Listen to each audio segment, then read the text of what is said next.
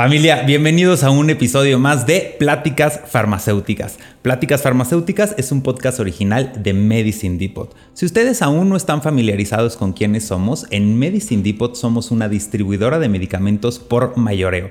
Hoy en día ya contamos con más de 72 sucursales a nivel nacional, así que si tú quieres afiliarte, asiste a cualquiera de nuestras sucursales y pregúntale a uno de nuestros colaboradores cómo puede ser parte de esta familia.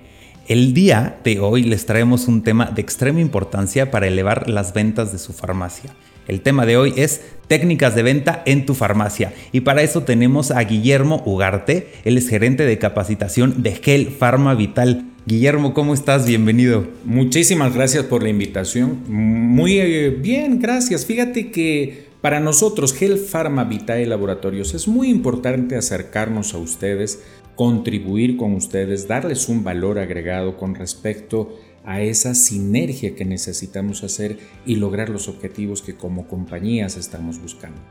Oye Guillermo, em, ahorita ya le comenté a todas las personas que nos oyen o nos ven que eres gerente de capacitación y aquí tenemos como tradición que nuestros invitados sean los que se presenten. Entonces, además de esto, cuéntales un poquito más acerca de quién es Guillermo. Bueno, bueno, muchísimas gracias por la oportunidad. Guillermo es una persona que siempre está dispuesta a apoyar, a contribuir en la formación personal. Su servidor tiene aproximadamente 31 años de experiencia dentro de la industria farmacéutica. Yo tuve la oportunidad de iniciar como vendedor. De profesión soy odontólogo, soy cirujano dentista. Sin embargo, me he dedicado toda mi vida a la capacitación descubrí lo que es el mundo apasionante de la capacitación y me quedé ahí, la verdad. Y trabajé todo este tiempo, toda mi vida, en esta parte formativa. Y qué bueno que tengamos esta oportunidad. Soy felizmente casado, tengo tres hijos y la verdad un abuelo orgulloso de una nieta que se llama Génesis Ulani y tiene un añito, dos meses y ya te imaginarás. O sea, la verdad es la felicidad andando para cada uno de nosotros en casa descubres más de ti desde que tienes a tu nieta, supongo. Sí, fíjate que, como dicen, los abuelos están como para engreír a los nietos y malcriarlos. Entonces uno se enternece con ellos y uno aprovecha para disfrutar cada vez más la vida. Oye, Guillermo, ahorita que hablas de disfrutar, me comentas que disfrutas mucho de la capacitación y también supongo que hay una gran diferenciación. En el episodio pasado tuvimos a un invitado que nos habló de marketing farmacéutico. Sí. ¿Qué diferencias existen entre las ventas y el marketing? Mira, qué buena pregunta, porque a veces nosotros lo podemos poner en contexto. Fíjate, si hablamos de un 100% en relación a lo que es la venta en general, podríamos decir que hay dos tipos de venta. Una lo que es la venta planeada, la que la mayoría de los hombres la hacemos. Cuando nos mandan al supermercado nos mandan como una lista y nosotros no nos movemos de esa lista. o sea, es imposible que nos salgamos de esa lista. Esa es una venta planeada. Pero hay un 70% que es la venta por impulso. Mercadotecnia o marketing nos va a ayudar a detonar esos puntos. ¿Para qué? Para cautivar, llamar la atención del consumidor y podamos lograr ese objetivo de generar esa venta por impulso. Pero ese otro 30% que tenemos de ese 100% es muy importante. Y precisamente hoy vamos a hablar de ello. ¿Cómo yo como dependiente de farmacia, como dueño de farmacia, puedo llegar a lograr ese objetivo. No es nada sencillo, no es nada fácil. Sin embargo, nosotros necesitamos estar utilizando algunos pasos que nos ayudan a lograr ese objetivo precisamente. Y ahora que hablas de estos pasos, ¿cuáles son las técnicas que digo? Yo creo que al final los vendedores van creando su propia técnica o su propia forma de venta, ¿no? Porque si no se vuelve algo muy estructurado, algo muy estudiado que la verdad no creo que genere una conexión, y yo creo que uno cuando se dedica a las ventas, lo más grande que le puedas regalar a la persona que estás atendiendo es tu presencia, ¿no? O sea, sí tu presencia física, pero estar en el presente, estar atento a qué me está diciendo, no venderle lo que quiero venderle porque tal laboratorio me dice que tengo que llegar a tal, ¿no? Entonces es cómo yo me abro de todos mis sentidos para estar en el presente y darte el servicio que necesitas. Acabas de utilizar una palabra muy importante. Esa última palabra, servicio. Yo creo que eso es lo que marca la diferencia entre una y otra. Cuando me ha tocado preparar a los muchachos como representantes médicos, yo les decía, un vendedor profesional es aquel que no se escucha, te las vendo tu hermano. Cuando yo estoy queriendo imponer lo que a mí me considera importante, entonces la gente se puede sentir manipulada. Yo no sé si tú has escuchado lo de los tiempos compartidos. Me imagino que sí. La mayoría de los clientes, ¿qué es lo que pasa con ellos? Se quedan decepcionados, defraudados. ¿Por qué? Porque se sienten manipulados. Una buena técnica de ventas no debe de llegar a ese punto. Si yo quiero ser un vendedor profesional, ¿qué necesito hacer? ¿Qué pasos debo de tener? Entonces lo podemos dividir en tres grandes pasos, que cada uno de ellos es muy importante. Ejemplo, cuando yo voy a llegar con mi cliente, va a ser tal vez dos minutos, tal vez uno, pero es el tiempo que yo tengo, cómo tengo que estructurarlo. Entonces, veámoslo desde este punto de vista. La entrevista que yo voy a tener eh, con mi eh, posible cliente. Ese es el centro, ese es el vector. Lo podemos dividir en tres. Antes de la entrevista, durante la entrevista y después de la entrevista. Son tres pasos que yo debo de estar haciendo y te voy a ir explicando cada uno de ellos que nos van a ayudar a visualizar y a conceptualizar cuál es la estrategia mejor que debemos eh, tener. ¿Te parece? Sí, por favor. Ok, mira, antes de la entrevista, ¿qué necesito yo, vendedor, cuidar, tener? Primero, yo debo de buscar un factor diferenciador. Estamos en un mercado extremadamente competido. O sea, hay muchísimas farmacias. Eso eh, tenemos que estar conscientes de ello. La primera pregunta que yo me tengo que hacer antes de llegar con mi cliente es, ¿qué puedo ofrecerle yo a mi cliente que sea diferente hacia todos los demás? Entonces retomamos la palabra que tú dijiste. Si yo tengo una actitud de servicio adecuada, entonces puedo llevar, eh, llegar a jalar a que la gente me busque, a que la gente se sienta atendida y a que la gente pueda encontrar lo que está buscando. Oye, Guillermo, ¿y qué fuerte lo que comentas? Porque uno piensa que cuando va a un lugar donde te dan un servicio por default ya está el servicio. Y tristemente no es así. O sea, yo creo que, bueno, cualquier valor agregado es el que puede ayudarnos a diferenciarnos como lo comentas. Creo que un valor agregado nunca puede ser tu precio porque siempre va a haber precios más competitivos, siempre vas a tener al de la competencia que te puede hacer eh, o bajar sus costos, ¿no? Totalmente de acuerdo. Tu producto supongo que tampoco puede ser un diferenciador ni un valor agregado, porque si bien a menos que tengas la patente, pero se puede conseguir en otros lados, o puede haber medicamentos de la misma sal. Entonces un valor agregado que no debería serlo, pero lo es, puede ser el servicio debe de ser el servicio. ¿Por qué? Porque eso es lo que va a ser diferente en cada lugar. Tú tienes toda la razón. El producto lo puedes encontrar en diferentes farmacias, a diferentes precios. El precio debería ser el último concepto que yo pueda llegar a utilizarlo, a considerarlo. Pero el que tengo yo como responsabilidad como persona de tomar decisiones es el servicio. Y en este, como tres pasos que me comentaste, el antes, el durante y el después, podría ser para uno como vendedor la preparación, ¿no? Conocer cuál es mi producto, quiénes son mis clientes, hacia quién le hablo, incluso también a mi competencia. ¿Cómo voy a competir con mi competencia si no sé contra qué compito? Acabas de dar en el clavo. ¿Por qué? Porque si nosotros vemos las ventas, es como un puente. Pero un puente no puede estar flotando. Tiene dos bases sólidas. La primera base es el antes de la entrevista. ¿Qué necesito yo en ese antes de la entrevista? Estar muy bien preparado. Mm. ¿A qué me refiero con muy bien preparado? Tener los conocimientos, no solo de los mercados. Y los mercados están compuestos por diferentes productos. Y entonces ahí probablemente tú te vas a empezar a inquietar, a poner nervioso porque dices, oye, son más de 2.000 productos que tengo aquí. Sí, pero recuerda, hay algunos segmentos que resaltan en el servicio que tú estás dando a ciertos tipos de clientes y ahí viene la preparación que debemos de tener. Hay un libro muy interesante que la verdad nos ayuda mucho, Los siete hábitos de la gente altamente efectiva. Es de Stephen Covey. De Stephen Covey. Exacto. Y ahí hay uno de los hábitos que afilar la sierra. Primero a lo primero. Ah, bueno, ese es otro, ¿no?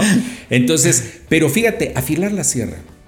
Deberíamos hacernos la pregunta, ¿qué estamos haciendo nosotros para afilar la sierra? ¿Nos estamos preparando?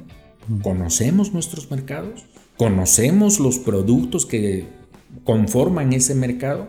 ¿Conocemos los competidores de los productos que yo quiero impulsar? Pareciera que esto es enorme, pero ojo, nosotros tenemos que ir escalando poco a poco. Si todo lo queremos lograr de un momento, de la noche a la mañana, nos vamos a estresar y no vamos a lograr lo que queremos.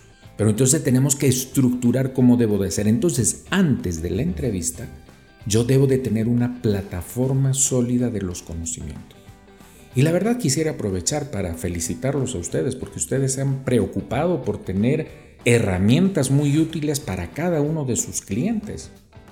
Tuve la oportunidad de meterme a la página de ustedes y ver algunos documentos y la verdad sí es eh, una información muy útil, muy, muy viable y que ayuda a que la gente pueda estar precisamente preparada de lo que estamos comentando. Ahora, la decisión está en ellos. Cada uno de nosotros toma esa decisión. Esa preparación, que es el pilar más importante que nosotros tenemos, pues obviamente nos va a ayudar a definir un objetivo. Entonces, yo como farmacéutico, ¿cuál es mi objetivo? Hoy en día estamos hablando de cuotas. Un negocio tiene que ser rentable. Yo tengo que identificar cuál es mi punto de equilibrio. ¿Cuál es la venta mínima que debo de lograr en un día? Entonces yo me voy planteando los objetivos que debo de lograr en día, semana, mes. Y debo de analizar, que eso lo vamos a tocar más adelante. ¿Me explico?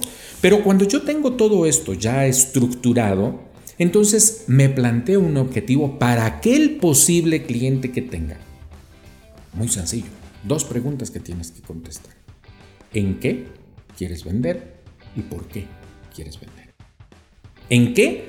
Habla de las características o de las posibles, posibles, ojo con lo que estoy diciendo, necesidades que tenga tu posible cliente, que tú lo vas a tener que identificar. ¿Por qué? Habla de los beneficios que tiene el producto o el servicio que quieres dar. Esa es la preparación que... Y eso es antes de... ¿Me explico? Entonces viene, si ya estamos muy sólidos aquí, la segunda parte. Y la segunda parte es durante. Y ahí viene. Nosotros necesitamos generar credibilidad con cada uno de nuestros clientes. Y es triste a veces llegar a lugares a buscar un servicio y que te reciban con la cara seria, de preocupación o de hostilidad. Y uno como cliente dice, oye, ¿por qué yo tengo que estar viendo esto? Mejor me voy a otro lugar. Entonces fíjate cómo esa actitud de servicio se va reflejando desde nuestro lenguaje corporal. En técnica de ventas necesitamos buscar credibilidad. ¿Cómo se logra esa credibilidad? Con la congruencia de lo que digo y lo que hago. Eh, fíjate, Guillermo, que soy un fiel creyente, ahora ya pasando en este paso del durante, que una gran técnica de venta para quien es vendedor es que antes de vender su marca, su servicio o su producto debe venderse a sí mismo como persona. Porque yo ese producto que, te, que tu cliente estás viniendo por él, lo puedes conseguir en todas las distribuidoras que hay allá afuera. El que yo, César, te atienda en esta sucursal, solo la tienes aquí, ¿no? Entonces, creo que es muy importante que uno como vendedor se asuma el rol de importancia que tiene en todo este juego de la venta para llegar a, cerrar la ceremonia de ventas. Entonces, primero hay que venderse uno. ¿Y cómo voy a vender si tengo esta cara que comentas, ¿no? Esta cara de limón, esta de, pues, ah, bien, ¿no? Debe de haber un, una conexión con el cliente de cierta manera. Y mira, yo lo vería tal vez como agregando a lo que estás opinando, el si somos capaces nosotros de quitarnos todas esas cosas que nos pueden estar impidiendo de darle un servicio adecuado a nuestro consumidor o a nuestro cliente. Entonces, eh, esas preocupaciones que podamos tener, esos factores distractores que podemos llegar a tener, yo tengo que manejarlo. y manejarlo de forma adecuada, porque mi lenguaje corporal no miente. Mi lenguaje corporal va a transmitir lo que yo en realidad estoy viviendo. Entonces a veces yo te pregunto, ¿qué va a pasar con una persona que acaba de terminar con su novio o novia? ¿Qué va a pasar que tiene problemas en su hijo con un hijo drogadicto? ¿Tú crees que la persona se puede separar? La persona es un ente total y eso, pero lo tiene que aprender a manejar. Hay un ejercicio muy interesante. Si yo estoy pasando por ese tipo de situaciones, debo de plasmarlo en un post-it, en un papelito que tenga adherible. Y pongo ahí por escrito, lo estoy vaciando de mi mente, de mi pensamiento, lo estoy ejecutando. Y busco una puerta que no la vea donde estoy. Puede ser donde guardan el trapeador, donde limpian las cosas. Y pongo ese post-it en esa puerta y cierro la puerta. ¿Sabes lo que estás haciendo? estás programando a tu mente y haciendo evidente que no tienes posibilidad de solucionar ese problema, que no es ajeno, que lo tienes, en el momento que estás trabajando. Y al cerrar la puerta, estás liberándote de eso y te da la oportunidad de que tú digas, cuando yo me vaya de aquí, voy por mi papelito porque el problema está. Entonces, te haces un paréntesis para que descargues esa emocionalidad que estás viviendo, que no eres ajeno a ella, eso hay que considerarlo. Y los que jugamos a veces un rol como supervisor, como gerente, como director, que a veces no lo hacemos, es donde debemos apoyar a nuestros colaboradores. Guillermo, eh, yo sí quiero hacer un punto muy importante en esto que comentas porque desemboca totalmente en el éxito de las ventas de un negocio. No, el capital, el capital humano es el capital más importante de cualquier empresa. Y muchas veces las cabezas se guían a, esta es tu meta, aquí tienes que llegar, tanto tienes que vender. Pero ¿quién va a hacer que se llegue a esa meta? El capital humano. Si mi capital humano no cuenta con una inteligencia emocional, una motivación, una... Em, pues sí, que, se pueda no separar, pero manejar sus emociones y ponerlas en el lugar en el que tienen que estar, el vendedor no va a llegar a sus metas. Entonces... O puede hacer que lleguen, pero tendríamos que hacernos la pregunta, ¿a qué costo? Y como organización, ¿qué representa eso? Aquí viene otro libro como recomendación, Inteligencia Emocional de Coleman. No es para todos, obviamente, pero sí para aquellas personas que tienen ese rol de supervisor, rol de gerente, rol de director. La verdad deberían de revisarlo. ¿Por qué? Porque nos da herramientas necesarias para poder manejar esto. Ahora, fíjate, regresando, si yo ya dejo esa parte emotiva, estoy mucho más dispuesto a generar credibilidad con mi cliente, con mi posible consumidor. ¿Por qué? Porque voy a llegar a ser congruente. No es que no te estoy diciendo que te valgan los problemas, no, sino le estoy demostrando a mi mente que en este tiempo que tengo que trabajar no puedo tener injerencia directa en el problema. El estar pensando y pensando y pensando no me ayuda a solucionar el problema. Dedícate a lo que tienes que hacer. Entonces ya tienes ese paréntesis. Si tú ya tienes la plataforma, ya tienes esa actitud de servicio de forma adecuada, entonces podemos hablar de un acrónimo que a mí me ayuda mucho para poder eh, explicarles lo que es la venta en sí. Y se llama TICA. Muy sencillo. Se lo pueden aprender. TICA. La T es de toma de conciencia. ¿Qué debería de hacer yo con el futuro cliente o el prospecto que tengo? Hacer evidente que hay un problema. Y ahí es un juego de palabras le voy a demostrar que existe un problema. Ejemplo, puede llegar una persona y decirme, oiga, es que mire, yo no veo que hay rapidez en el, eh, este producto que estoy tomando. Entonces lo hago mucho más evidente el problema. Entonces lo que usted necesita es un producto que sea muy rápido y podemos estar pensando en una presentación de cápsula de gelatina blanda.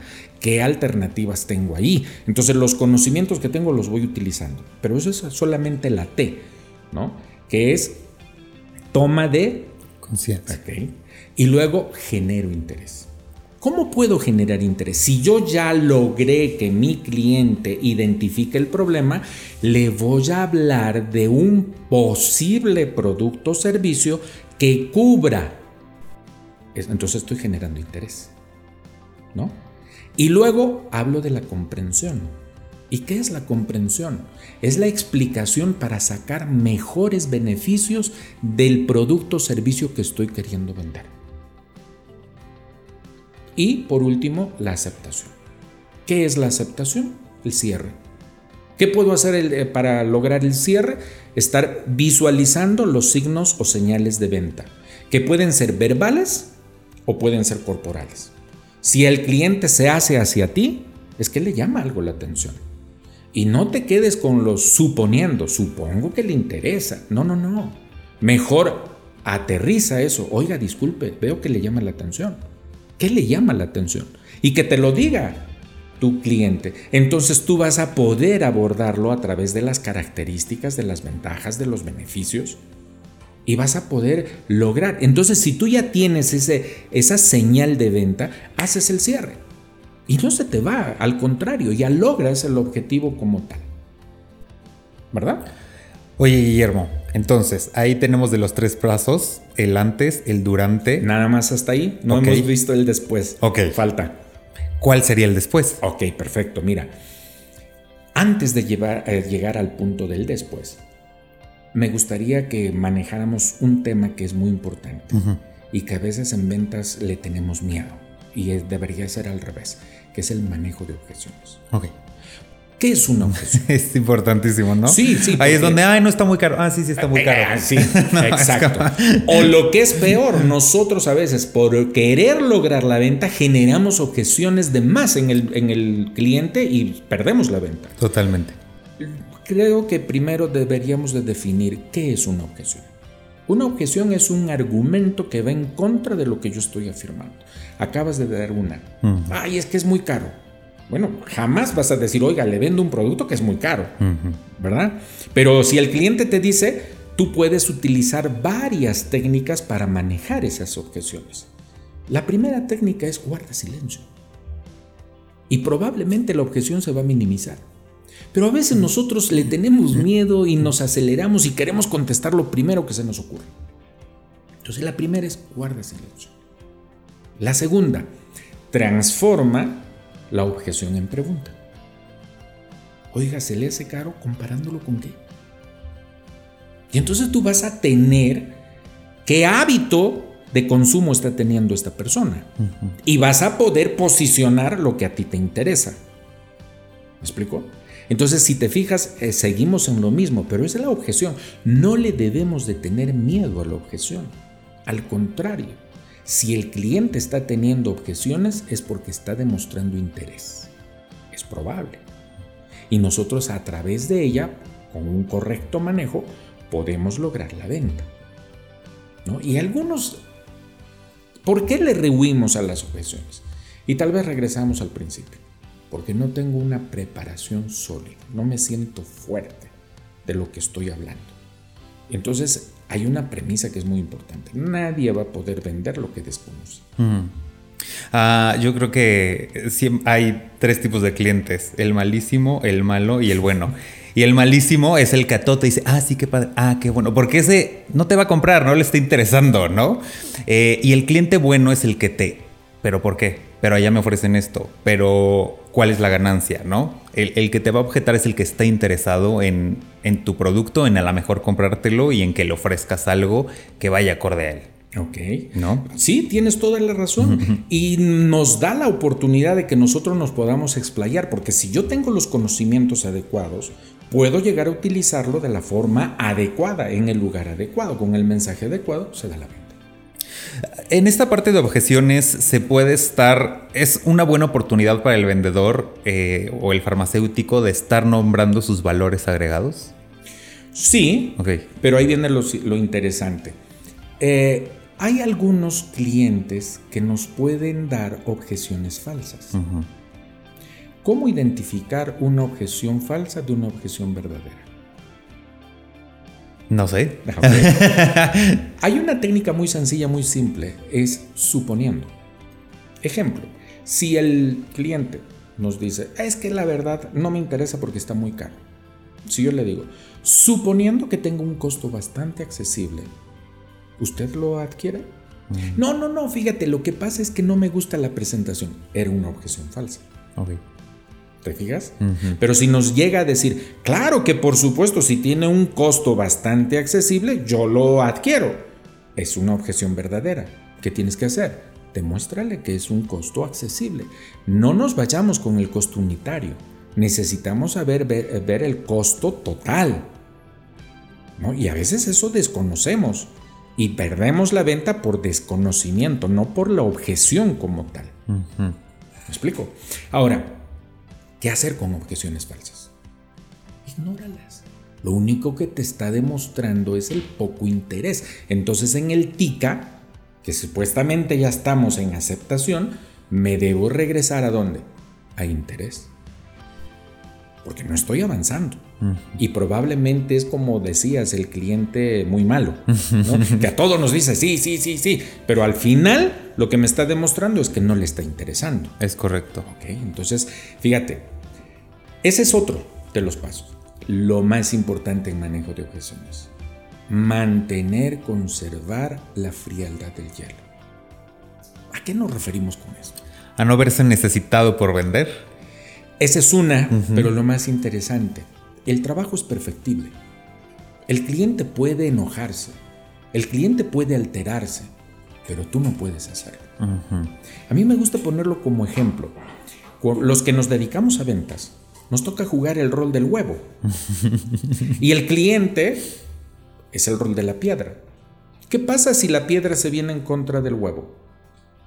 Se quiebra. ¿Y qué pasa si el huevo se va en contra de la piedra? Pues se quiebra también. es lógico. Entonces, ojo, la frialdad del hielo es la parte emocional. No veas como una invitación a una contienda. Velo como una necesidad que está teniendo tu cliente y que tú puedes ayudar a resolverla. Y entonces tú vas a poder manejar de forma adecuada. Sí, me, me, parece también un punto importante este, cuántas veces no, porque hay clientes de todo tipo, ¿no? Y como hay veces clientes que se alteran o que son groseros y automáticamente el vendedor se pone en la misma calidad y entonces no se va a llegar a ningún acuerdo ahí y por supuesto que no se va a cerrar ninguna venta. Ahí te voy a hacer promoción de otra cosa. Dímelo. Eh, ahí tendríamos que utilizar técnicas de asertividad. Hay varias técnicas de asertividad para manejar la manipulación. Pero algo que tenemos, ese sería tema de otro. Eh, de otro podcast. exacto. bueno, de otro episodio del podcast. ¿Verdad? Entonces, este. Pero fíjate lo interesante. Si yo soy capaz de manejar de forma adecuada esas emociones, eh, voy a poder cubrir la necesidad, que es lo que hemos estado manejando como un hilo conductor. Si cubro la necesidad de mi cliente, la venta se da no hay mayor problema. ¿Me explico? Entonces, pero sí son diferentes cosas que yo debo de estar considerando. Entonces sí vamos a llegar al después de la entrevista. Muy bien. ¿Ok? Se supone que ya manejamos de forma adecuada, hacemos el cierre, esperemos que la venta se da. ¿Qué pasa si no logramos la venta? No pasa nada. Pero es entonces muy importante el después de la entrevista. Porque ¿qué tenemos que hacer después de la entrevista? Un análisis. ¿Qué debo analizar? En frío. Yo me debo hacer la pregunta, ¿vendí o no vendí? Porque eso fue el objetivo de todo lo que estamos hablando. Claro. Si yo digo vendí, a ver, ¿qué evidencias tengo yo? Porque no voy a engañarme, yo no me voy a dar a tole con el dedo solo. Al contrario, ¿tengo evidencias que puedan sustentar que logré la venta?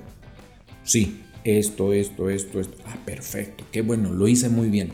Consolídalo fortalécelo, sigue adelante, lo estás identificando. ¿Qué beneficio nos da?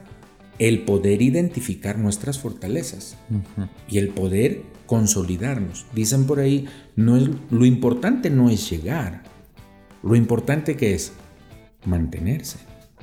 Bueno, ¿qué pasa si yo digo no vendí? ¿Por qué no vendí? ¿Qué es lo que pasó? ¿Qué puedo mejorar? ¿Qué necesito? ¿Necesito mayores conocimientos?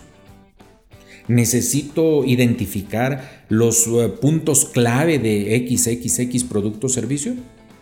Necesito hacer preguntas que estén mucho mejor eh, elaboradas y, sustentadas en, un concepto que me interesa transmitir. O sea, yo puedo en un momento dado identificar. Si hacemos este análisis, como personas nos permite crecer. Nos permite desarrollarnos, no estancarnos. El problema muchas veces tenemos en que nosotros a veces nos quedamos conformes con lo que tenemos. Y podemos mantenernos y quedarnos quietos por mucho tiempo. ¿Y qué pasa? Pues la verdad no vamos a crecer. Yo, a mí en los 31 años de experiencia que tengo no me ha tocado ninguna empresa que me diga, mira, el año pasado vendimos un millón de pesos. Para este próximo año queremos vender 700 mil pesos. No me ha tocado. O sea, todas las empresas te dicen, vendimos un millón de pesos, para el siguiente año queremos vender un millón doscientos, para el siguiente un millón cuatrocientos y para el siguiente un millón setecientos. O sea, es un crecimiento. Yo digo, oye, ¿cómo? Si no eres capaz de analizar, identificar cuáles son tus fortalezas, cuáles son tus debilidades, y aprovechemos las amenazas, bueno, entonces yo puedo poner correctivos, puedo tener una estructura y eso me permite ir teniendo un crecimiento profesional, que después de todo eso es lo que me va a hacer un excelente vendedor. Guillermo, en este post que me comentas, este postventa, hablamos ya como de cotejar, ¿no? Que yo no hice bien, que sí hice bien, porque vendí, porque no vendí. ¿Qué tan importante también aquí es meter el servicio postventa? Porque ya, ah, vino, muchas veces eh, es como que el vendedor olvida que el círculo virtuoso de ventas termina cuando el cliente me da su dinero y se llevó su producto. Ah, bueno, pues ya se fue. ¿Qué tan importante es? ¿Qué tal se le desplazó? Necesita que le enviemos más producto. Vi que vino hace una semana y se llevó tantos corrugados de tanto producto. Quiere que le envíe a alguien, ¿por qué no viene a sucursal por más? Siento que el servicio postventa no es algo que se maneje mucho y que es extremadamente importante. Yo lo resumiría lo que me estás platicando en una sola palabra. Bueno, una palabra compuesta. Cuida lo vendido. Lograr llegar a donde esperamos nos demanda y nos eh, exige un trabajo enorme. Y es una realidad, hay que eso aceptarlo. ¿Por qué dejarlo pasar? ¿Por qué no cuidarlo? Lo que acabas de decir, o sea, ese círculo virtuoso que necesitamos darle, ese POTS eh, servicio de la POTS venta, no debe de quedarse así porque eh, recuerda, el mercado es extremadamente competido y alguien lo va a hacer. ¿No? Oye, Guillermo, si bien ya hemos dado destellos eh, de esta pregunta que te voy a hacer a lo largo de la plática, concretamente, ¿qué le podrías decir a los farmacéuticos de cuál es la importancia de que hagan una labor de venta en su farmacia? Por más obvia que llegue a sonar la pregunta. Mira, yo creo que la mayoría de nosotros cuando nos decidimos a emprender, a poner un negocio, necesitamos estar conscientes de que ese negocio debe de tener un retorno a la inversión. Lo que normalmente en inglés se le llama ROI, el retorno a la inversión. Entonces, si tú te haces esa pregunta, oye, mi negocio está siendo rentable. ¿Qué necesito para que sea rentable? ¿Cómo puedo ser mucho más rentable? Te va a dar las respuestas que estamos buscando. Y entonces probablemente tomes decisiones, si tienes que tomarlas, que no solamente tú lo lleves a cabo, todo lo que estamos platicando, sino que esto venga en cascada a todas las personas que tienen relación o que tienen que ver con el cliente. Hay un video que hace mucho tiempo yo lo vi, es ¿quién perdió la venta? Y cuando hablamos así a este tipo de organizaciones, a veces nos descuidamos y no le damos esa venta, el seguimiento al servicio de la venta, y probablemente el que entrega los pedidos tiene, tiene un área de mejora muy importante. Nosotros estamos haciendo un excelente trabajo, pero vamos, yo debo de entregarle en 24 horas a mi cliente. Mi cliente, él lo que quiere es que su producto le llegue eh, en 24 o menos de 24 horas. Y por esa parte nosotros le estamos entregando en 72 horas. ¿Qué pasa? indudablemente estamos quedando mal. Y si quedamos mal, tenemos 10 competidores allá afuera que le van a dar ese servicio y probablemente lo van a mejorar. Entonces, ¿qué tendríamos que hacer nosotros? Nosotros tendríamos que hacer una reingeniería interna para poder identificar esas desviaciones y tomar acciones al respecto, que yo pueda en un momento dado decir, hey, ¿por dónde se me está fugando ese retorno a la inversión? ¿Qué podemos hacer? ¿Cómo vamos a atacar? El personal que yo estoy teniendo está debidamente preparado, está capacitado, tiene eh, el deseo, porque hoy en día decimos ya no basta nada más con ponernos la camiseta. Ahora hay que sudarla, la camiseta, y lo vimos el día de ayer, ¿no? Que estaba el partido de Real Madrid contra Manchester City. Ellos ya se creían que ya lo tenían todo ganado y oh sorpresa, en dos minutos perdieron la final. Se confiaron. Bueno, nos pasa a veces eso a nosotros. Y nosotros tenemos que quitarnos esa vendoleta de los ojos y ser muy analíticos, muy críticos y sobre todo tomar decisiones. Guillermo, ¿cuáles consideras tú que son adeptos que uno puede tener o trabajar para ser un buen vendedor en su farmacia? Ya hablamos de a lo mejor autoconocimiento, capacitación, pasión, ¿no? El no estar en una zona de confort. ¿Qué más podría...? Mira, yo creo que todo se engloba en esa actitud de servicio que podamos llegar a tener. Yo necesito como compañía brindarles un valor agregado. ¿Qué valor agregado estoy dispuesto a darle a mis clientes? Porque no me interesa un resultado en espiga. Me interesa un resultado que sea sostenible y que sea creciente. ¿Y cómo voy a lograr yo esos resultados? Teniendo clientes cautivos. Es la única forma. Cuando hablamos de ventas, y esto es interesante, y no lo digo yo, lo dicen los estudios y eso está demostrado. Si tú no tienes una buena atención, calidad de servicio con tu cliente, tú vas a perder 20 posibles clientes. Ve la magnitud. Si tú tienes un excelente trabajo, te das un excelente servicio, ganas 5 posibles clientes. ¿Qué te interesa a ti? pues ganar clientes. Abraham Lincoln tenía una frase que decía, si tú quieres ganar a un hombre para tu causa, primero convéncelo de que eres su amigo. Y creo que hacia allá va todo, ¿no? Todo en las relaciones interpersonales al final es con quién tengo más acercamiento, más afinidad. Pues con quien me procura, quien se preocupa, quien me llama. Y en ventas no debería ser distinto la relación profesional. Llamarle al cliente a veces ni siquiera para venderle un ¿cómo está? ¿No? Mira, Feliz cumpleaños. Sí, y, eso, y fíjate, eso da pauta a lo que estábamos platicando, el TICA. La primera, la T, toma de conciencia. ¿A qué me refiero con esa toma de conciencia? Yo te voy a demostrar que hay un problema. O yo te voy a hacer ver que existe un problema. Entonces le estoy demostrando que me interesas tú como persona. No estoy hablando del interés, el paso que sigue. Estoy hablando del el interés que yo tengo en ti como persona. No como un signo de pesos. Otra vez regresamos, te los vendo, ¿verdad, tu hermano? O sea, no. ¿Por qué tengo que hacerte sentir así? Al contrario. Entonces, si yo doy e-, ese valor agregado de esa actitud de servicio que me permita utilizar todas mis técnicas que tengo, que puedo echar a mano de ellas, entonces el resultado va a estar mucho más seguro. Y lo pondría como un ejemplo. A veces vamos a nuestro negocio y damos un disparo en el campo esperando matar una paloma. Y hay una parvada de palomas. ¿Me explico? Y probablemente el disparo que yo di, la bala le pasó frente a la paloma, se infartó y se murió. Y tú dices, fui exitoso. No, la verdad no.